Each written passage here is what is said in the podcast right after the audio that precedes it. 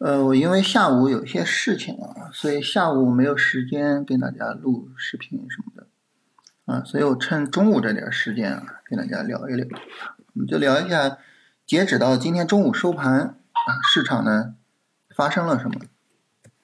当然这个也比较简单啊，首先呢，我们明确啊，我们是要看国证两千啊，然后呢，国证两千啊发生了什么呢？其实就是三十分钟调整。这个调整呢，到目前为止还是良性的啊，问题不大。为什么呢？因为它没有跌破啊这个第一支撑位，这个位置呢和前面的一个高点是重叠的啊，都在八千四左右啊，没有跌破这个位置。呃，市场呢，如果说不跌破这个位置啊，整体上这个调整啊，就是相对来说哈比较良性的啊。但是它如果说跌的大了，那这个时候呢，这一次超短机会的价值就偏低一些，啊，当然只要是不破这个低点，啊，整体的上涨还在延续，啊，但是呢，如果就是调大了，价值就偏低，所以上午整体上市场就是走了一个三十分钟的短线调整，啊，而且这个短线调整到目前为止依然是良性的，啊，这这是关于上午这个行情。那这种情况下呢，就是操作思路也很简单啊。如果说我们做超短，就可以找机会去看看，呃，能不能做啊？做哪些板块？呃，做谁是吧？啊，如果说不做超短，你就不用管了，是吧？你等新的三十分钟上涨，然后看看要不要去出股票就可以了。这是行情。然后今天呢，主要是回答一下大家的问题啊，因为这个在昨天的视频下边啊，大家。问的问题比较多，而且这个问题的质量比较高啊，所以呢，主要回答一下大家的问题。呃，第一个问题呢，就是问说能不能再讲一下板块转折的时候怎么选板块，怎么能够更早的发现主线板块？因为在最强指数确定的时候啊，很多板块已经涨了很多天了，是吧？那这个时候怎么办？这个呢，我们首先说一下哈。呃，我们做操作呢，不是等最强指数确定了再去做操作。咱们这个短线级别的操作，我们之前说了哈，就是你短线级别的操作，这个地方一个背离是可以做的，这个地方呢一个小波段的底部结构是可以做的，啊，那当时这儿我们也说，就是说可能最后的机会了，是吧？呃。说最后的机会不是说它要涨起来哈，而是说这个地方涨起来也好啊，涨不起来也好，都危险了，因为反复的冲击，呃，这个高点冲不过去啊，也危险了啊。所以当时呢是说在这种地方进啊，就是所以我们做这个短线操作，你的进场位置是比较早的，不是说等到确认了再做啊，就是在底部的时候我就开始做了。所以大概来讲呢，我们在三月十四号，在三月十六号这个时候呢，我们就应该选板块啊，选股票，然后呢去做这一次短线的进场。那大家说呢，我做这个短线进场，我去做谁呢？其实就是看看之前的主线啊有哪些调的小啊，你包括这儿提到的这个这个数字经济啊、云计算啊、人工智能啊什么的。就是这些是吧？那时候都可以看看啊，他们是不是调的小，是不是能做所以你去看的时候，应该是在这儿啊，三月十四号这儿啊，三月十六号这儿，你应该是在这儿去买。大家说呢？为什么不等确认了去买呢？因为做交易这个事情呢，它本身呢就是在做概率，是吧？本身就是呃在犹豫中买进。啊，在市场不确定的时候，可能行情开始展开。等到行市场一切都确定了，我们就持仓，然后呢，准备出场。啊，所以就是呃，有一句话，叫做“行情总是在恐慌中产生，在犹豫中发展，然后呢，在一片繁荣中结束。”所有的行情都是这样，所以就是买的话呢，做短线操作；买的话呢，提前去买啊，提前去买。当然，如果说我们是做超短啊，这是第二个事情了啊。就如果说我们是做超短，这个时候呢，呃，你可以等到市场确定了啊，这最强指数也确定了是谁了啊，这个板块也确定了谁是主线了，这个时候呢，我再去做超短，这个可不可以呢？这个是可以的啊。为什么呢？因为你做超短的，它本身快进快出，特别的追求效率。对吧？我非得在下跌的时候去探索啊，就是啊，这个这个能不能行，那个能不能行？就是你在能不能行的过程中，你可能会止损呀，反复止损呀，去损耗成本。那这个时候你的超短最后做下来，可能就是下跌的时候亏了很多钱，上涨的时候赚了很多钱。哎，两个一算账打平，不挣钱，那看着很热闹是吧？不挣钱啊。所以做超短这种呢，比较追求高效率的。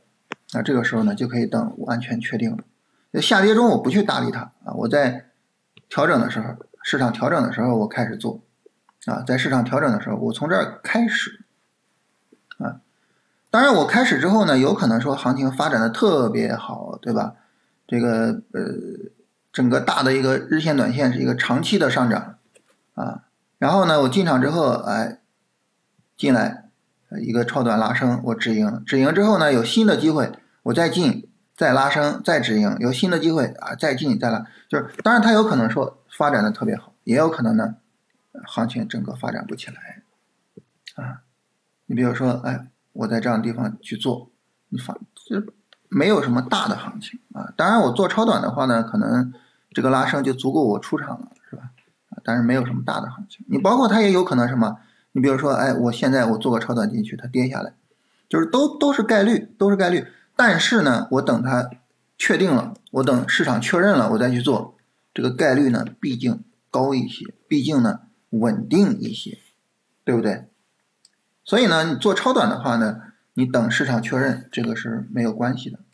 因为近期啊，这个最强指数主要在上证五零和国证两千之间进行切换。啊，所以我们把它两个叠加一下来说一下这个事儿。你比如说，我从这儿啊确定了最强指数是国证两千，当时确定板块就主线板块就主要是信创和医疗嘛，对吧？好，我我我这个时候我我做是吧？然后呢，在这个地方这一波应该还是两千最强，在这个地方啊，我就确认。还是两千最强啊！当时还是信创特别牛，呃，医疗就不太好了。哎，我我去做信创是吧？啊，这一波基本上就确认啊，在这个地方基本上就确认五零是最强了。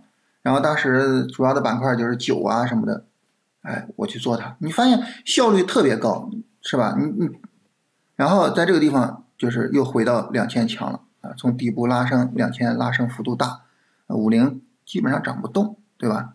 那这个时候又可以围绕着两千做。啊所以，呃，你等做超短，等它确认了，我就抓后面的爆发式行情，这个是没问题的，这个是没问题的。但是短线呢，还是需要我们提前做一下。那大家说呢？提前做，提前做，那我我我选什么板块呢？其实就是之前的主线跌的少的。所以这样呢，我们做一下总结啊，就是如果我们做短线啊，就是短线下跌。充分展开，啊，然后呢，低位做，是吧？就是低位做，就是在不确定的时候做，甚至呢，就是在市场恐慌的时候做，啊，行情总是在恐慌中产生，在犹豫中发展，总是这样，啊，所以低位做，啊，冒险做，做谁呢？做短线调整力度小的前主线，啊，因为。这种主线有可能什么？有可能它的行情延续，它拉一个新的短线上涨，给我们充分的利润。但如果说我们做超短啊，那这个时候呢，这个等行情确认，那这就没问题了。这个行情确认呢，它既包括什么？既包括呃最强指数确认了，也包括呢新的主线啊，新一波行情，市场当下的主线也确认了。如果是前主线延续，那当然我可以继续做；如果新冒出来一些主线，那我也可以继续做，啊，也可以做，是吧？所以呢，它是做什么呢？做当下的主线啊，谁强我做谁啊，谁强我做谁。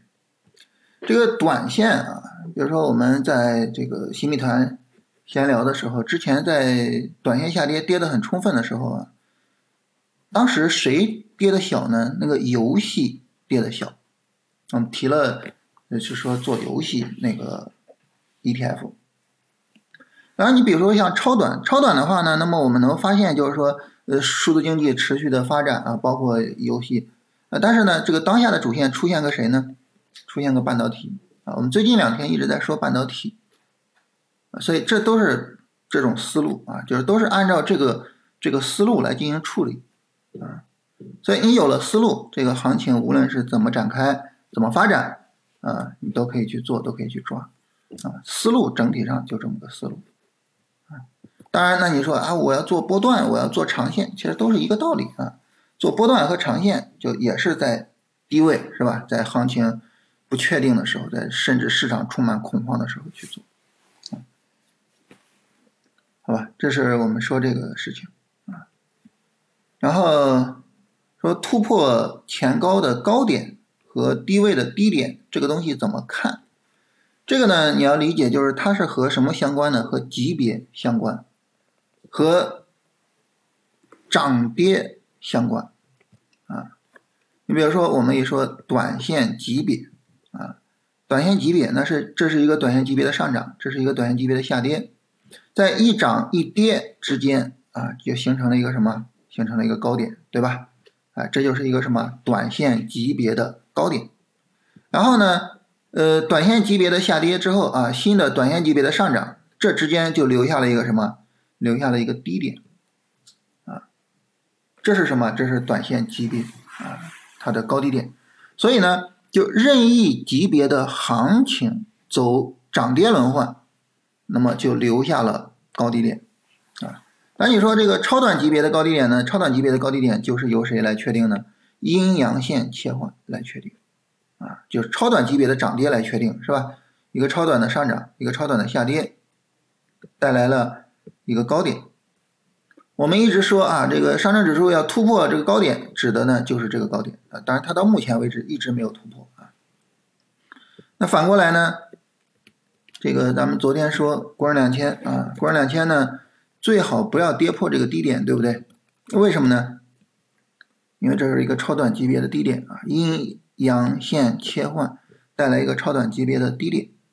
啊，这个低点在调整中最好不跌破，不跌破的话，说明整个调整非常强，啊，呃，这样的话呢，这个超短的质量就比较高，是吧？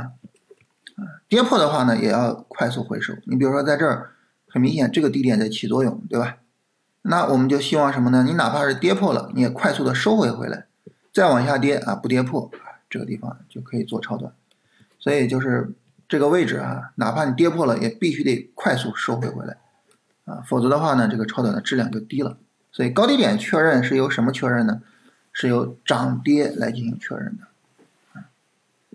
然后这个问题啊，就是选股是不是要从指数的角度考虑？不需要啊，选股就看主线，就是你认可哪个主线板块，你就在主线板块里面调啊，不用管指数啊。选股的时候就不用再管指数了啊，就直接看主线板块就可以了。啊好吧，这是大家的问题啊，跟大家聊一聊，我觉得问题的质量也都比较高，说明我们经过了深入的思考，是吧？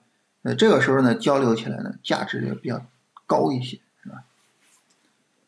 好，咱们今天就聊这些啊。